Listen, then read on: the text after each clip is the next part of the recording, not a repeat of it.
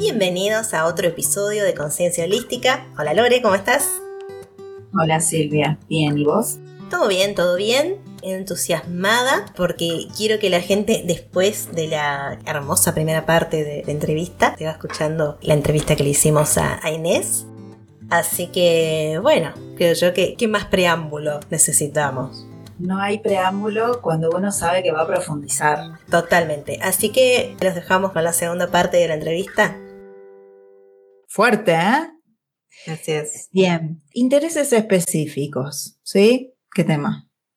Dice Atwood, los intereses especiales es un signo importante en el perfil del autismo, pero hay diferencias entre niños y niñas. Los intereses de los niños suelen estar orientados a objetos, mientras que en muchos casos en los de las niñas, animales, personas y ser más parecidos a los de sus pares neurotípicas. Esto hace que al parecer normal, porque es el interés que es el mismo de sus pares y de chicas, con, comillas, de chicas, no sea percibido como inusual. ¿Cuál es la diferencia entre una niña neurotípica y una niña ASPI? ¿Qué dicen ustedes? Para mí el interés de una niña neurotípica, creo yo, no sé, no lo soy, así que no sabría decir si es cierta, pero me parece que pasa más por lo social. Eh, cuando hablamos de juegos, de un juego más social, y no, la verdad, mis intereses específicos, no, no, no, no conocía a nadie que le interese la misma cosa que a mí. Eh, la heráldica, por ejemplo. Heráldica, que ahora me vengo a enterar que a Inés también le, le gustaba la heráldica, así que podemos, podemos intercambiar escuditos. pero sí, estas cosas no, no yo creo que los intereses de las mujeres en los últimos siglos fueron muy moldeados por la sociedad. Así que no sé si las neurotípicas sepan realmente qué quieren también mm, o cuáles son sus gustos. Cierto, cierto. Nosotras, tal vez al, no tener un filtro social, tuvimos más libertades. Yo, aunque sea, con el diagnóstico, digo, yo hice lo que quise. Aunque era políticamente incorrecto un montón de veces, aunque no, no, no era lo que se esperaba de mí, a ver, no, no, no estudiaste abogacía o, una carrera o médica o lo que sea, te fuiste por la biología o te ibas a ir por la informática, me fui a Antártida y después miro en retrospectiva y digo, viví a mi manera, o sea, a, los tumbos por no tener un diagnóstico, al no entender qué me pasaba, por qué todo era tan intenso, pero siento que tuve más libertad que las otras mujeres en un montón de cuestiones, por más que tuve un montón de cosas en contra. Y sobre intereses restringidos, para mí la curiosidad es un interés restringido. me interesa todo, me gusta todo, averiguo todo, lo que me llama la atención, ahí voy. Y me meto. Y lo sé una expertise. No con todo, no llego a todo con eso. Hay veces que, que, que, llego a poner el freno y decirse, para, esto no tiene nada que ver con tus gustos. O sea, ¿qué, ¿qué haces? No sé, me pasó con la tesis ¿Qué haces leyendo fitopatología de bosques de notofagus para saber dónde anidan tus pajaritos? No tiene nada que ver con tu tesis. Bueno, dos días leyendo eso.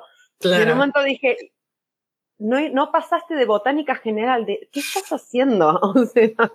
pero al día de hoy me sigue fascinando el saber si tienen orientaciones específicas los patógenos de notofagacias. pero bueno, en algún momento lo iré y lo Silvia, después lo subtitulamos a eso. Para los legos. Está bien, sí, sí, sí. Bien. la licenciada Cintia de Agostino propone que la diferencia es la intensidad, las acciones alrededor del interés y la variación de los intereses. Miren qué bueno, qué buena respuesta. ¿Sí? Intensidad, de esto que estaba hablando Inés, las acciones alrededor de ese interés no, no, hay, no se disipan. Y la variación, ¿sí? en las niñas ASPIS. Mi saludo a la licenciada Agostino. Fue un honor tenerla de docente. Qué bueno, qué bueno que se puedan generar esas especificaciones y que tienen que ver con sus respuestas. Esto, esto es lo que me, me, me, gusta, ¿no? Tienen que ver con la respuesta que dio Silvia, con la de Inés. Ahora, la timidez y la introversión. ¿Y realmente así? ¿Es un, ¿O es un mito?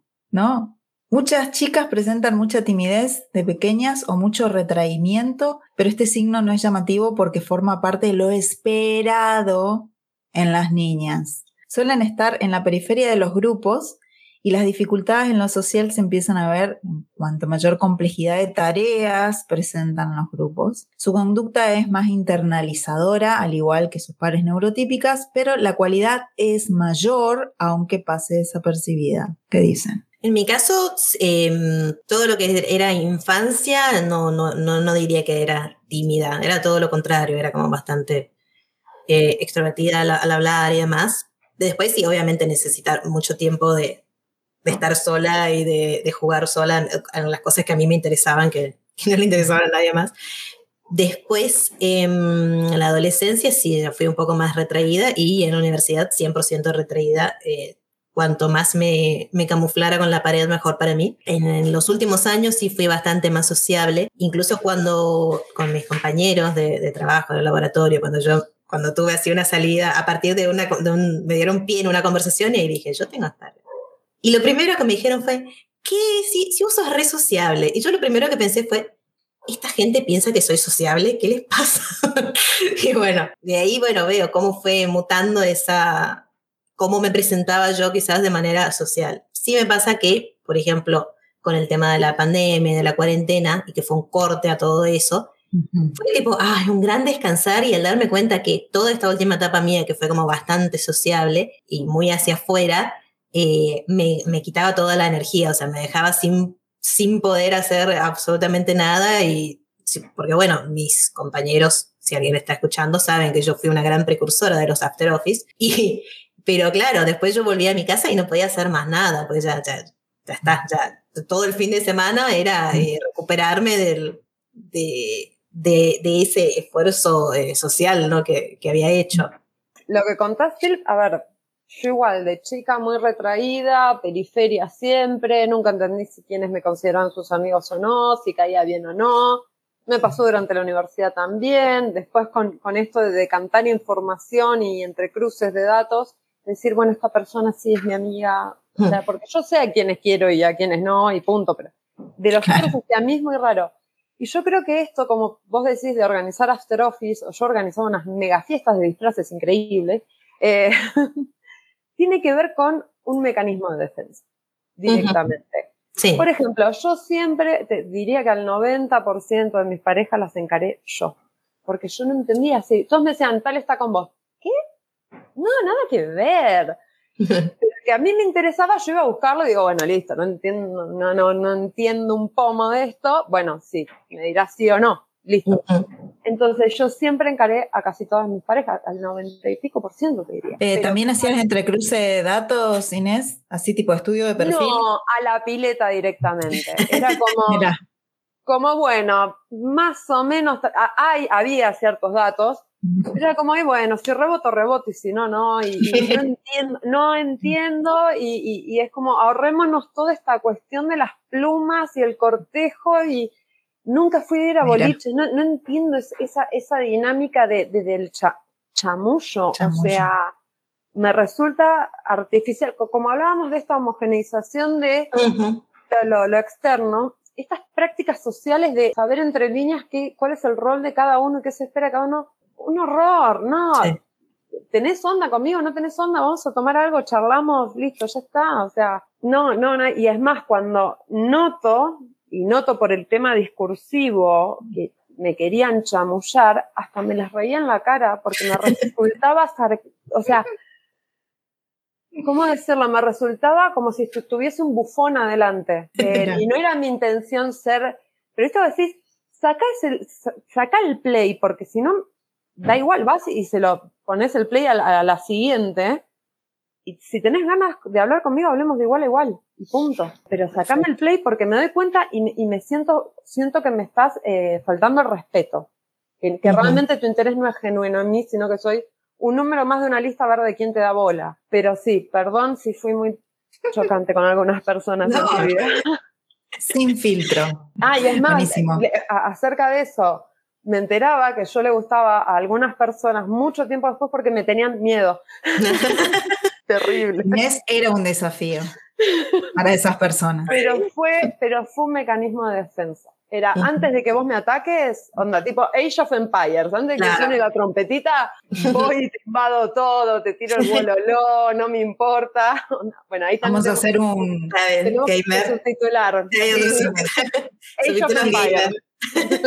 Igual lo vamos a hacer un episodio de solamente gamers. Vale, muy bien. Aspergers y gamers. Meltdown, shutdown, burnout.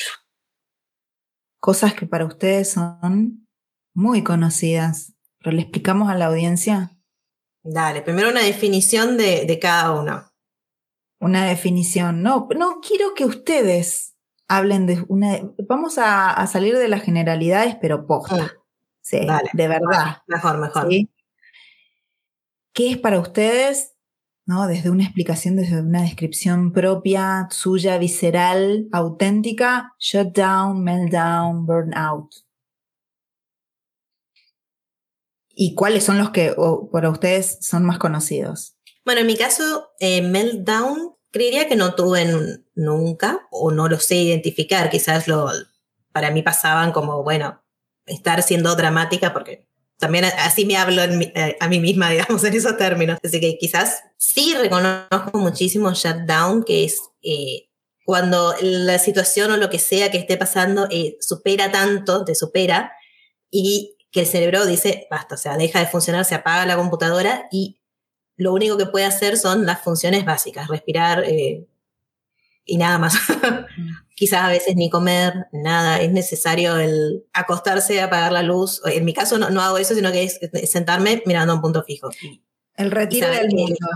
exactamente, el retiro del mundo y es el nada. Y ahora ya sé, como cuando me siento así, que tengo que hacer? Tengo que hacer eso, o sea, tengo que dejar de intentar, porque incluso muchas veces es, es tan fuerte el condicionamiento que, es que antes intentaba seguir funcionando igual, fracaso total. Entonces, bueno, ahora sí, me tengo que quedar quieta, tranquilita, listo, hasta que, hasta que sienta que, que ya pasó, digamos. Después, el, el burnout es para mí una situación de estrés sostenida, ¿no? Es el, como un shutdown, quizás, pero quizás no tan profundo, se puede simular, funcionar un poco más, pero en el tiempo, eso es no poder, eh, sí, no poder funcionar por bastante tiempo. Y ahí, obviamente, ahí lo necesario sería un retiro del mundo, como decís vos, más prolongado, ¿no? Más prolongado, pero poder saber eh, reconocer qué, necesita uno y poder dárselo. En estas dos ocasiones, ¿tuviste síntomas físicos puntuales que vos dijiste, bueno, listo, mi cuerpo lo pudo ver antes incluso que yo lo haya visto? Sí, en cuanto a la, al desempeño ¿no? del, del cerebro, que quizás.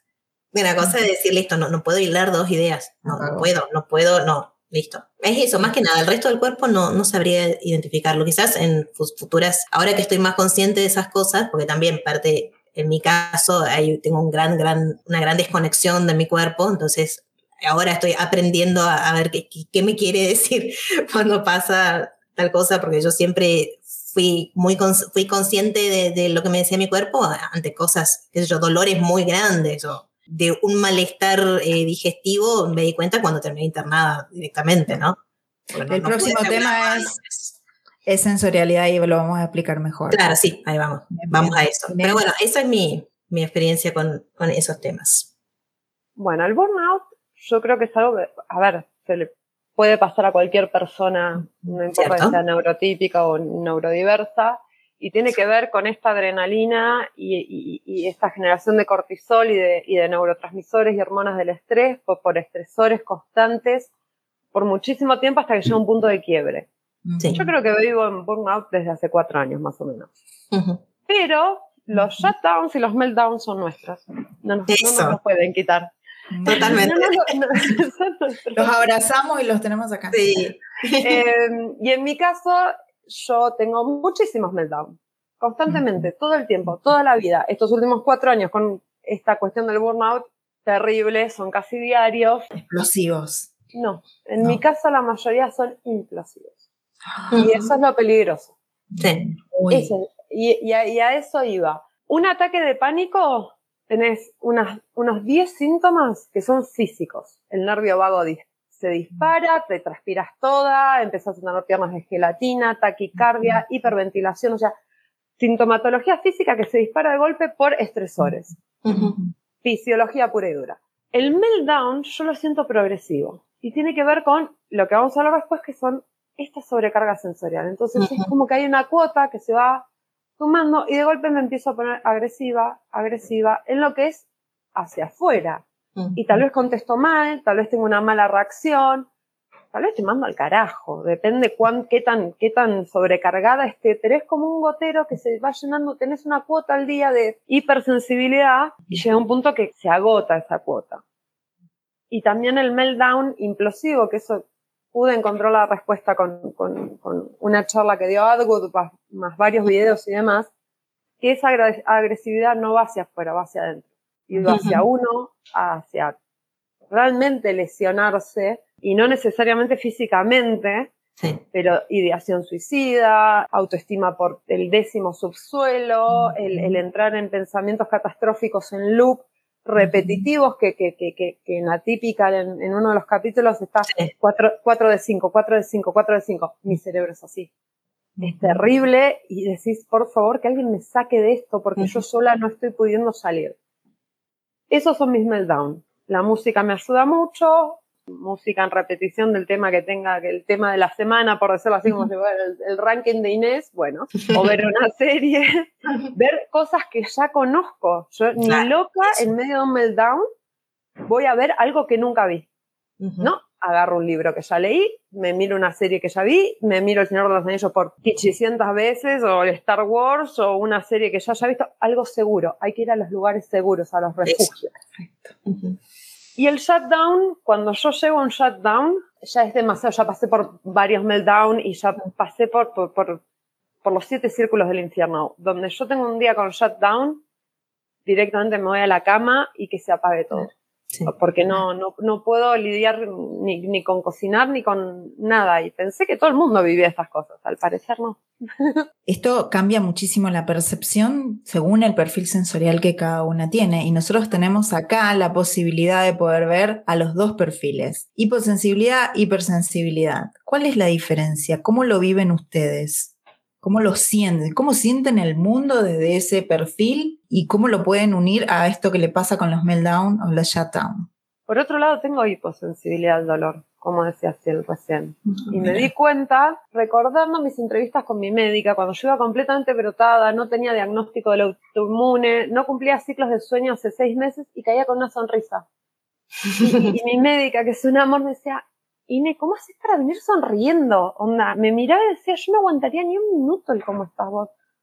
Y bueno, hay que meterle onda y que qué sé yo. Y claro, yo aguantaba todo el día, todo el día, todo el día, todo el día la picazón, el ardor, la quemazón, el dolor. Y después de las nueve de la noche me empezaba a rascar y a arrancarme pedazos, tenía las uñas súper cortas, pero era como que mi cerebro desconectaba hasta 10 horas, aguantaba la desconexión y de golpe caía todo junto. Y respecto a las hipersensibilidades, cada vez descubro más. También tengo sensibilidad a las, a, las vibraciones, por ejemplo, y de golpe me empiezo a marear. Lo descubrí hace un mes. Tengo hipersensibilidad auditiva a ciertas frecuencias de sonido que es como si me metan un taladro en la cabeza y me duele y me pone violenta. Pero si tenemos que hablar de cosas positivas, encontré un montón de nidos del pajarito que estudio que nidifica dentro de los huecos de los árboles, a veces a bastante profundidad, y eso no genera eco, se amortigua por la madera. Y yo tal vez a cinco metros decía, escucho pichones. y encontraba un nido. ¡Ay, qué bueno otro nido! Y, y la mayoría de los nidos de mi tesis los encontré con los pichones.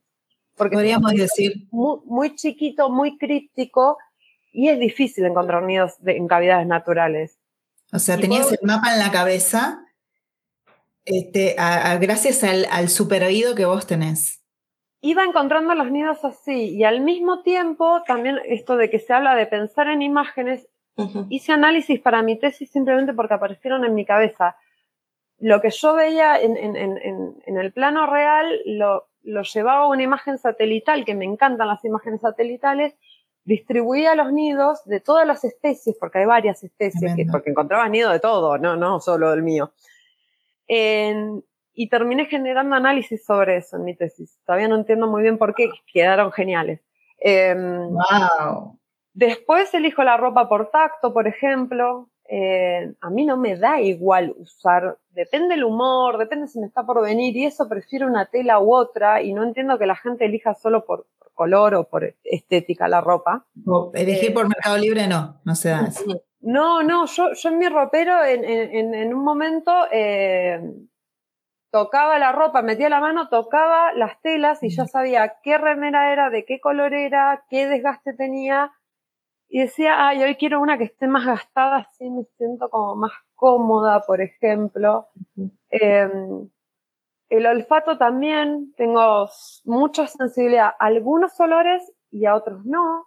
Igual al, fumar yo creo que me, me, amortigué muchísimo el gusto y el olfato porque es mucho. Es mucho. Y yo lo que no entiendo es si yo, o sea, volvemos como al daltonismo. Si yo percibo el mundo de esta forma y el resto, de, el resto de la gente, ¿cómo lo percibe? Todo amortiguado. O sea. Totalmente amortiguado. ¿Cómo hacen? Para mí también es eso, es un cambio de paradigma que todavía no logro poder abstraerme y entender y hay cosas que yo hacía de chica, bueno, a mí yo me autorregulo mucho tocando texturas, otra vez voy caminando y te toco, me quedo tocando una planta porque me llamó la atención la textura, los colores, la huelo, o sea, yo uso todos mis sentidos constantemente.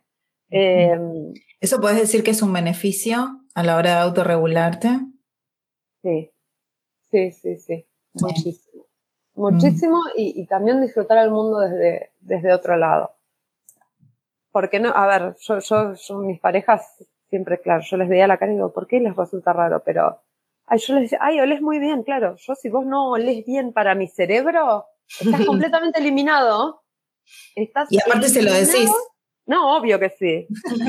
y, y, hay veces que, que, que, que, sí, que obvio que, para mí es importante cómo olés. O sea, la vista para mí es el último sentido en importancia. El tono de voz de las personas hay personas que son súper agradables, divinas, y que no puedo estar en la misma habitación con esa persona. Tiene un tono de voz que me irrita, que me pone violenta hacia esa persona y digo, pero si es súper dulce, ¿por, qué quieres arrancarle la cabeza? Eh, las cosquillas lo mismo. Eh, para que alguien te haga cosquillas necesitas tener un nivel de confianza altísimo. O sea, familiar, amistad, pareja. Me sobresaturan tanto el sistema nervioso que quiero romperte la nariz y lo haría, sinceramente, sin dudarlo un segundo, porque me duele físicamente. Se te escapó una patada, seguro. Puteadas, el decir, volvés a hacer esto y te rompo la nariz sin que, sin que se me mueva un pelo, como diciendo, no te estoy jodiendo, te lo estoy diciendo en serio. No, no es que me hace unas cosquillitas. Me destroza el cerebro. Y es muy difícil poder decirle algo a alguien así sin que piense que estás loca. Eh, de que, que, su sistema nervioso está empezando a sobrecalentar y, a entrar en, emergencia. Así que bueno, mis, sí, tengo, las disfruto mucho y las sufro mucho, las dos cosas. En mi caso, eh, yo soy del lado hipo de la vida, ¿no?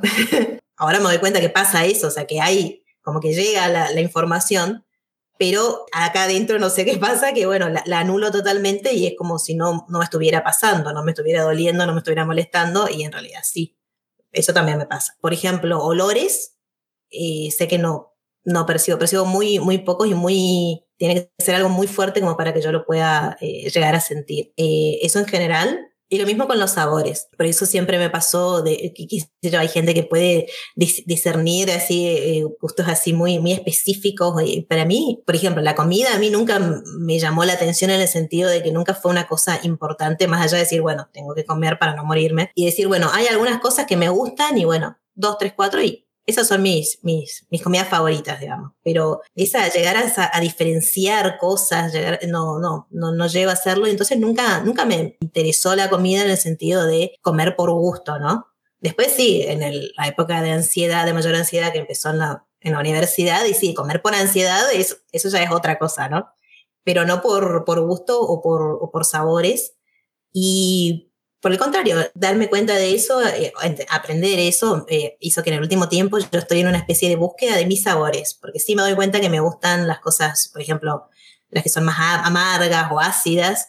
Y entonces, bueno, estoy eh, experimentando con eso, ¿no? Con condimentar de más, cosa de llegar a, a, sentir, ¿no? Porque hay, por ejemplo, el ajo en polvo, que ahora me volví apasionada del ajo en polvo, y yo sé que le pongo una cantidad enorme, y sé que para otras personas sería eh, demasiado, de hecho ha, pasado, pero eh, en, en, mi caso es como que necesito, para poder sentirla y para, para decir, bueno, ay, qué lindo este sabor, lo, siento y me gusta cómo lo siento, tiene que estar bañado todo, nevado ahí con, con, con, ajo en polvo. Y bueno, y estoy en eso, estoy en la búsqueda de, de sabores.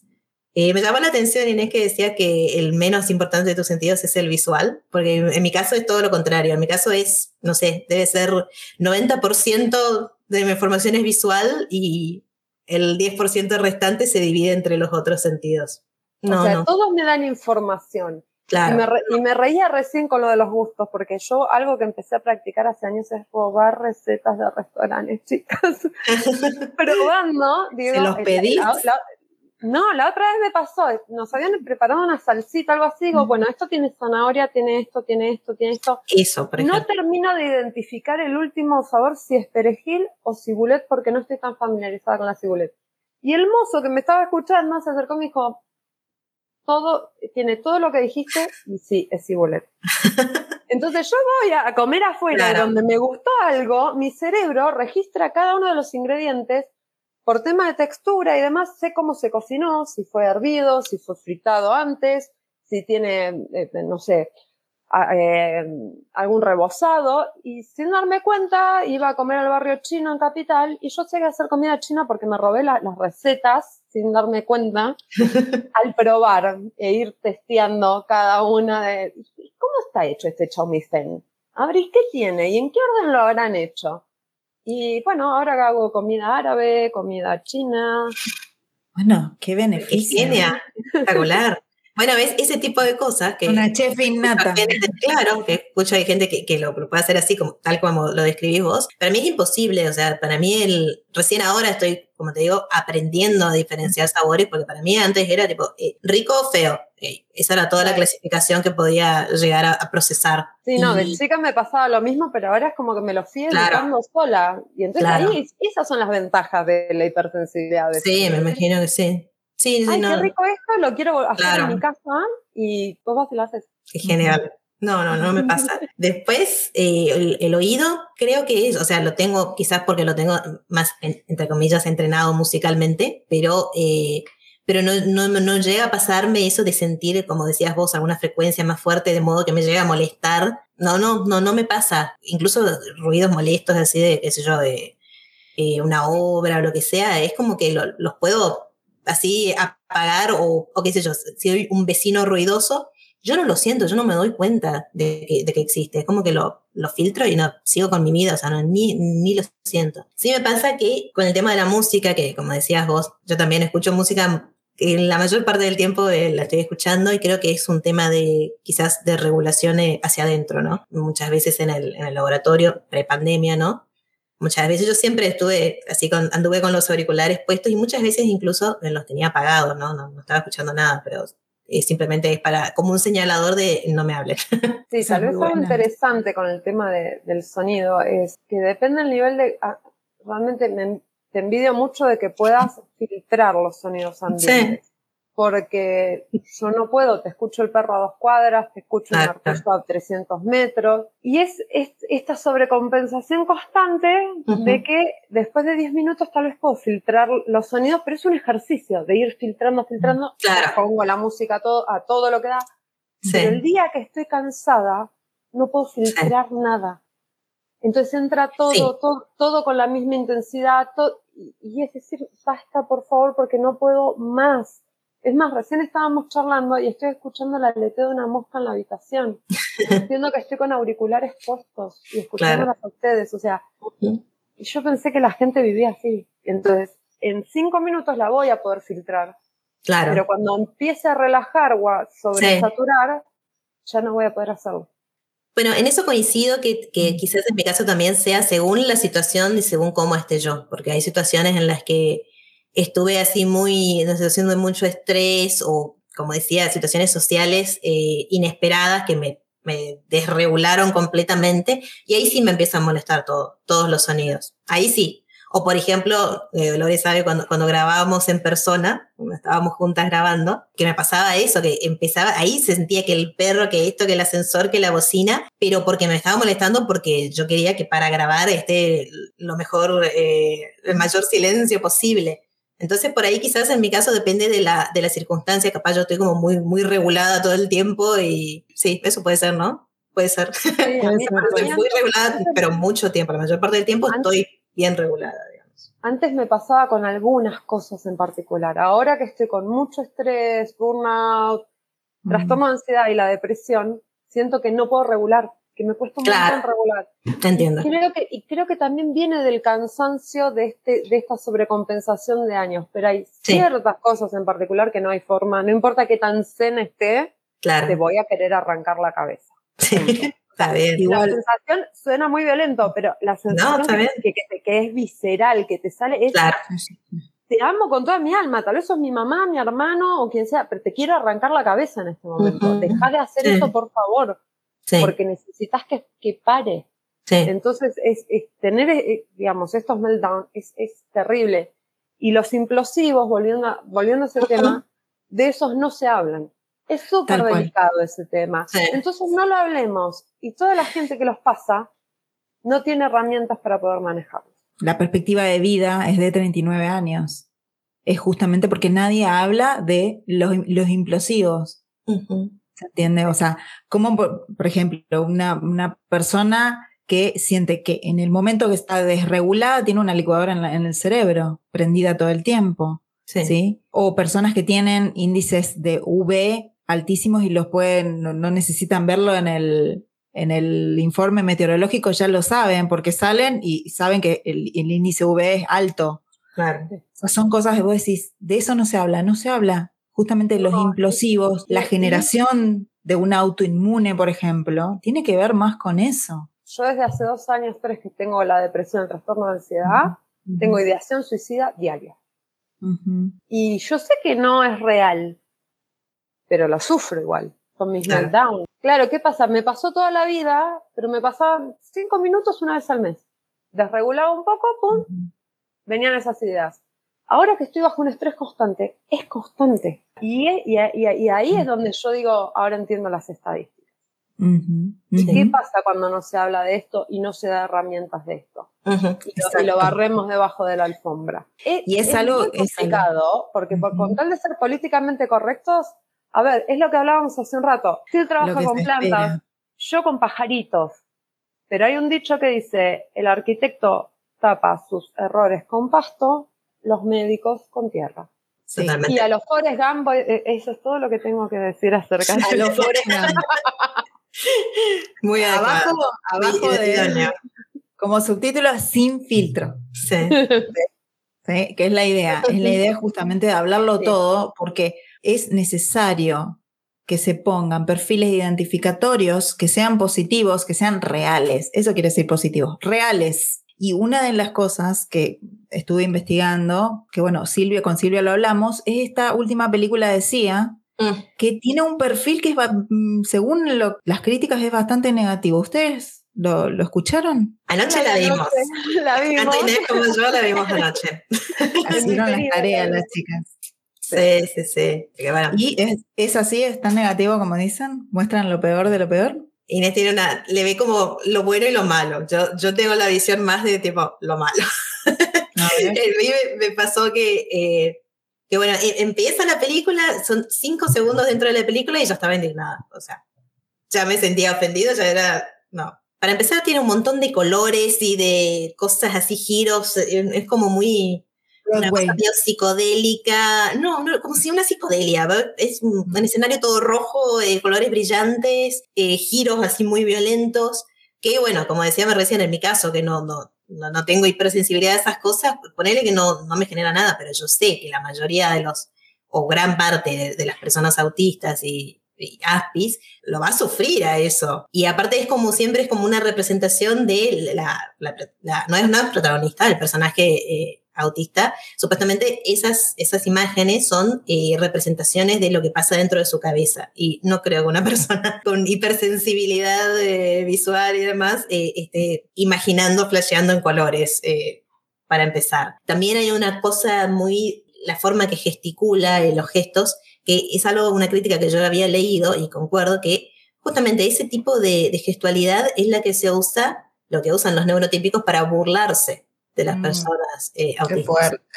Entonces, lo están usando así y es, todo el tiempo, es permanente, es una cosa constante. A su personaje no le pasa nada, o sea, no hay un desarrollo de personaje, no hay una evolución, no hay, no hay nada. Es, ella es igual de principio a fin y para lo único que está, digamos, es para, o sea, sirve para que su hermana tenga su, su transformación de vida y, una historia de amorosa y demás, ¿no? Es como una especie de parte del decorado, ¿no?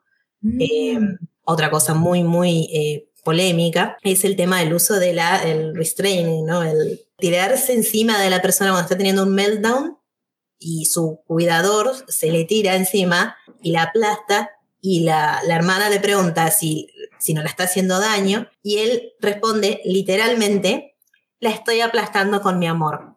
Entonces, no, no, no sé, no, no, hay muchas palabras que puedan describir.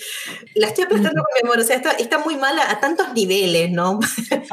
emulando, emulando lo que hacía Temple Grandin, que, que era eh, autorregularse a través de la presión, ¿no? Claro, pero está bien, hay gente que se autorregula así y está perfecto, pero no me parece que tampoco sea una forma en medio, así en el... En el Violencia de género. Y también termina siendo eso, no sé. Eh, no sé, me pareció muy, muy malo, el mensaje, siendo que es algo que, que ha causado, por ejemplo, en Estados Unidos pasa bastante, ¿no? Que cuando una persona autista está teniendo un, meltdown, que la gente llama a la policía y la policía trata de hacer estas cosas o, o los, les dispara, o sea, hay gente que termina muerta a raíz de este tipo de situaciones, entonces no la pueden presentar como la forma de actuar de manera eh, positiva, porque no... Claro, es lo mismo de las cosquillas, como, como decía Inés. O sea, lo tiene que hacer una persona que es de confianza de esa persona ¿no? Del que está sufriendo meltdown. No lo puede hacer cualquiera. Claro. Esta generalidad de que podés venir a ser la policía, encima, la policía, estamos, ¿no? Fíjense las imágenes hegemónicas que, tenemos así como representativas. La policía generando esta técnica. No, eso no está en la película, yo lo de la policía lo dije en, general. O sea, pero casos este claro, sí, sí, sí, hubieron casos eh, y es tremendo eso. Entonces, lo que se representa en los medios sí es muy importante y, no sé, me parece que sigue siendo una representación eh, negativa. ¿no? Y bueno, aparte de la, la historia que, bueno, eh, todas las, las eh, cosas que nombramos hasta ahora siguen siendo una visión de una persona neurotípica que habla sobre la, lo, lo, que a ella le parece que es la vida de una persona autista, ¿no? una persona con, Asperger. Y eso es lo que está faltando, creo yo, sigue faltando esa mirada de, de creadores eh, aspis, que seamos nosotros mismos hablando sobre lo que nos pasa, principalmente cuando se trata de mujeres. Inés. Los colores fueron terribles, terribles, porque las paletas de colores estaban mal. Sí. Amo a Wes Anderson, Wes Anderson, eh, pero ¿qué pasa? Estamos viendo la primera producción de Cia, que es una cantante que se empieza a meter al mundo de la dirección, decidió hacerlo con un musical drama, algo medio extraño, mm. innovador hasta cierto punto, con tantos colores y tanta cosa, porque hace mucho no se ven musicales, sinceramente, más allá de La Land y demás. O sea, es un género que en el cine ya es muy muy específico. Esto ya es una crítica de una cinéfila que conoce, que sabe un montón. O sea, escuchen porque lo está dejando todo acá. Sentí que hubo un intento de crítica a muchos estereotipos, porque aparecen muchos estereotipos en la serie, no solo de autismo, muchísimos, y se quedó a mitad de camino y no lo pudo comunicar bien, porque quedó como que te termina dando la sensación de que refuerza esos estereotipos en vez de criticarlos. Es como que se quedó en mitad de camino de la comunicación. el nombre de la actriz no me sale, la, bailarina, la, adolescente. La gran crítica fue, no usaste una persona con autismo. Y ahí yo siento que hay ya todo un, un, gran problema. Sí ha salido a defenderse del tema, dijo, intentamos usar una persona con una actriz con autismo, no toleró el medio, no toleró las luces, no toleró la, grabación. Entonces me fui a alguien de mi confianza y la actriz, de, o sea, realmente la actuación de la chica es increíble. Y si Hollywood no se la morfa, va a ser, yo creo que una de las grandes actrices a futuro. Mismo Kate Hudson, Hudson es verdad. Sí, sí, Tengo problema con los nombres, chicas, perdón. verla fuera del papel de Barbie, de la comedia romántica, y verla rapada y haciendo un drama, wow, wow, qué buena actuación. Se queda corta porque la peli, como dice Sil, es media corta en algunas cuestiones. Le podrían haber sacado muchísimo más el jugo a todo eso. También lo que yo le comentaba a Sil es, pocas veces tuve contacto con, a ver, cómo ser políticamente correcto, con a ver, según la clasificación actual, autismo de bajo funcionamiento o, no hablante o no importa, un tipo de autismo. Con ese tipo de autismo yo no he tenido mucho contacto. Yo no sé cómo los familiares y los terapeutas encaran los meltdowns, las crisis. Eh, una sola vez, yo era guía del museo, me pasó que estaba la acompañante terapéutica y un nene entró en su meltdown a los gritos y ella me dijo, no, tranquila, seguí con la visita. Y él tuvo su crisis. Y para mí fue, me costó un montón poder seguir con la visita porque lo escuchaba tan alto como, como lo que yo hablaba. Entonces, volvemos a caer en estereotipos. También es muy difícil poder dejar a todos contentos. O sea, ¿cómo haces para en un personaje meter a todo el espectro autista? Es imposible. Entonces, se eligió una, una característica, digamos, muchas características y se lo volcó en la pantalla. ¿Qué tiene de bueno para mí? Visibiliza las condiciones que hay dificultades al tener una persona en tu entorno con una condición así. Claro. Aunque en la película también lo vuelve muy nice porque todo el barrio colabora ah, articuladamente.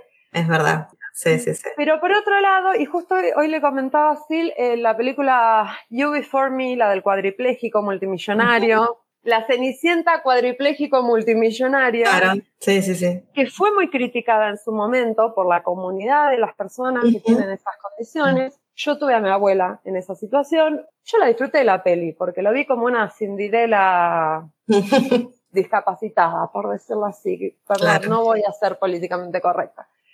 Pero por otro lado, yo dije, pucha, así la fajaron y al final la directora de la otra película también es mujer. Entonces, las directoras mujeres están empezando a, abarcar temáticas que nadie quiere abordar y lo harán con sus traspiés, con sus problemas, pero dan visibilidad, porque si hay discusión del tema, el tema se habla. Porque todos saben que hubo problemas con la película de CIA de autismo. Entonces ahí ya tenés una súper buena. Por otro lado, esta cuestión de apoyar a mujeres directoras que son las que hablan de estos temas que los demás no hablan. En líneas generales, las mujeres abordan este tipo de temática. Pasó con la película de Netflix de, estas chicas que, que por el póster hicieron apología de la pedofilia y no sé qué más, y al final era una mujer afrodescendiente abriéndose, digamos, camino en Cannes con un documento, una película medio documental y por un póster le hicieron pelota y le intentaron cancelar. Entonces, estamos viendo como un patrón de cancelación, que yo creo que es negativo. Hay gente que se va, o sea, que, que, que, que, es transgresora. A ver, Gina Carano, Carano es, la de Mandalorian. Sí. Se pasó de la raya, hiciste una declaración muy poco sutil un mes después de que atacaron el Capitolio. Claro. Te fuiste de mambo. Pero de ahí a estar cancelando a todo el mundo, y además es eso.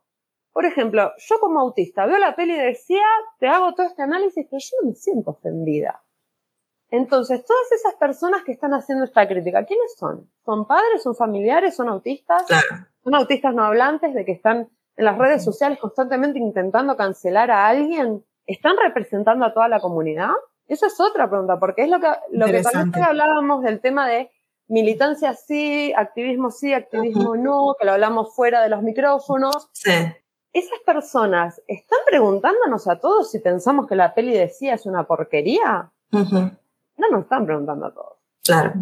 Es un grupo reaccionario que genera visibilización y que tal vez logra cancelar a CIA. Y tal vez CIA en dos, tres películas más maneje un poco más las sutilezas y nos dé algo grandioso. Pero si la cancelas antes, ¿cómo haces? Y aunque a mí no me gusta su estética, sus colores, el tema de los bailes medios robóticos me derriten el cerebro. Me pasaba con sus videos musicales, que, a veces los veía y decía, wow, qué alucinante cómo baila esta pibita, pero me duele, tengo, tengo tipo sinestesia en espejo, es, es algo medio raro. Entonces decir, demos la chance, abramos el debate sin cancelar al otro. Podés mejorar haciendo esto, tal vez te faltó esto, pero también por otro lado, no es responsabilidad de la industria cinematográfica educar, incluir. Eso es responsabilidad de los estados. Entonces no podemos ponerle todo el peso de la difusión, de la educación, a una artista musical que se aventuró a una dirección. Es lo mismo que termina pasando con la educación sexual. El porno se hizo cargo de la educación sexual. y, las, mismas personas que están dentro de la industria pornográfica salen a decir, por favor, que el Estado haga algo porque esto es entretenimiento para adultos, no somos educadores. Por favor. Salió un video muy interesante en una convención de Barcelona hace un tiempo sobre eso, muy bueno. Entonces es eso, el cine es cine, es entretenimiento, es ficción. Puede estar mejor o peor realizado. No podemos cargar a, esa industria con todas las falencias que tiene nuestra sociedad. Aplausos. Tendríamos que incorporarle el tema de los sí, aplausos. Sí, sí. Efectos de sonido.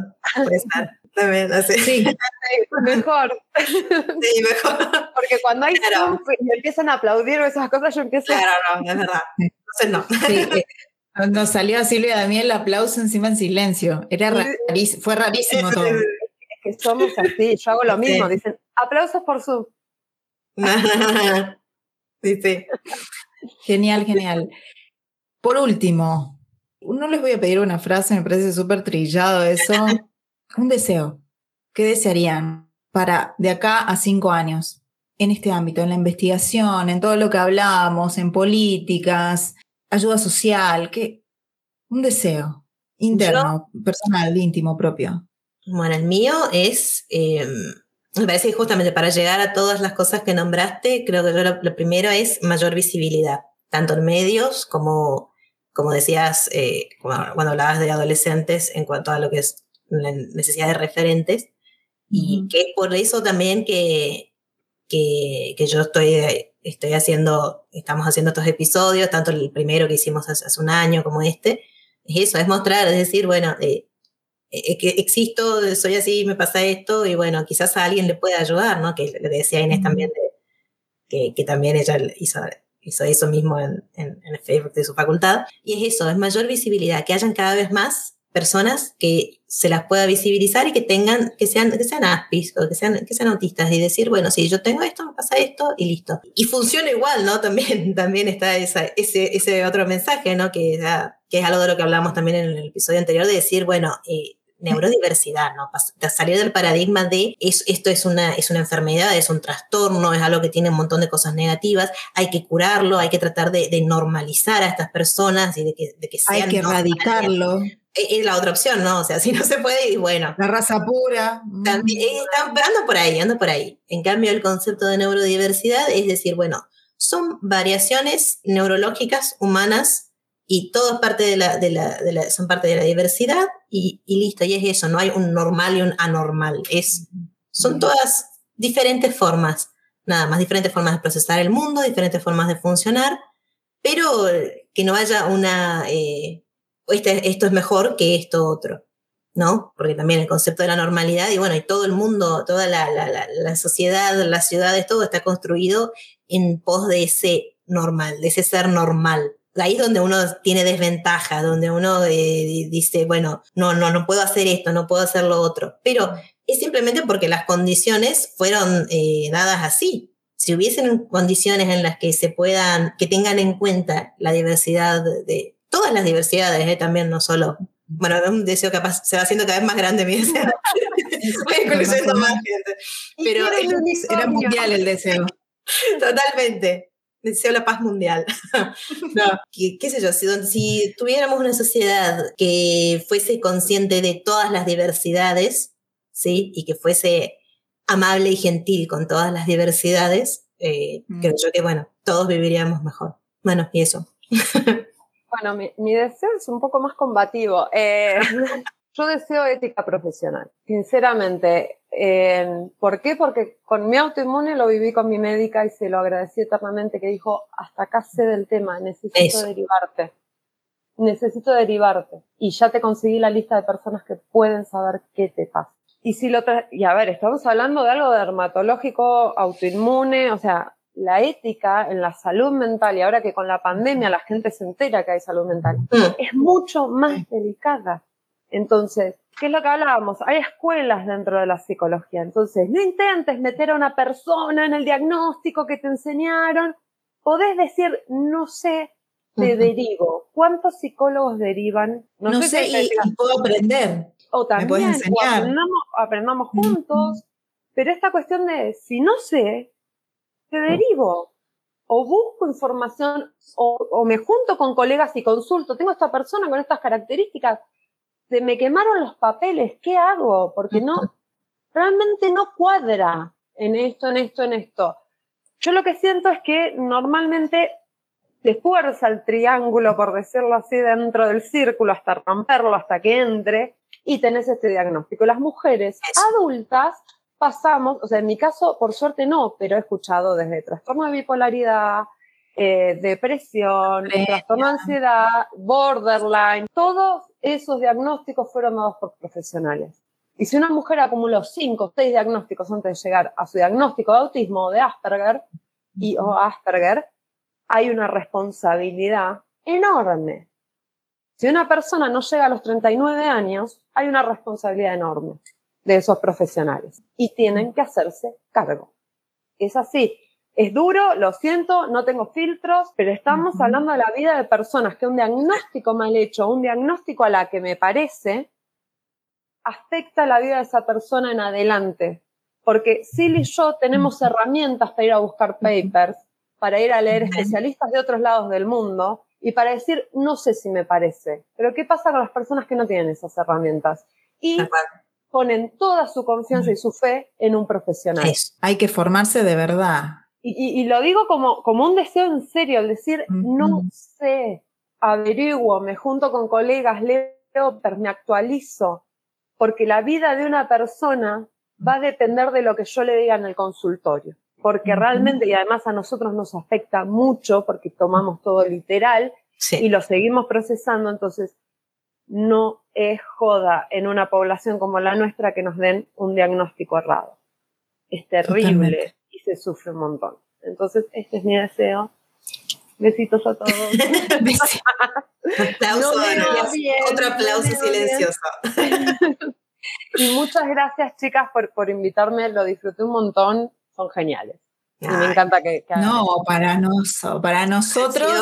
Un, honor y, y, vamos a hacer más porque también eh, teníamos nuestra listita de temas y, también quedaron muchas cosas fuera, así que... Y da para mucho, da para mucho, así que sí. Sí, cuando quieran hacemos uno de Star Wars, El Señor sí, también, dale. Marvel, DC y, y videojuegos en general.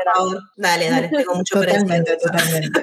Un honor para nosotros tener esta clase de invitadas tan formadas, tan instruidas y con ganas de no, no, ponerle filtro ni camuflaje ni meter las cosas debajo de la alfombra, así que un placer.